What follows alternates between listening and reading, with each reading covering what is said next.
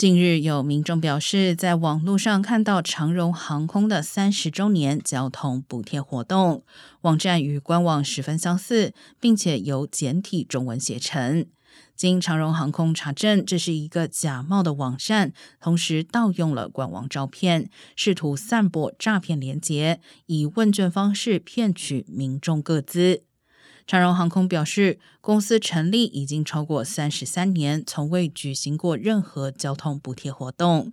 该钓鱼网站网址不断变更，提醒民众不要上当受骗。公司也将报警处理。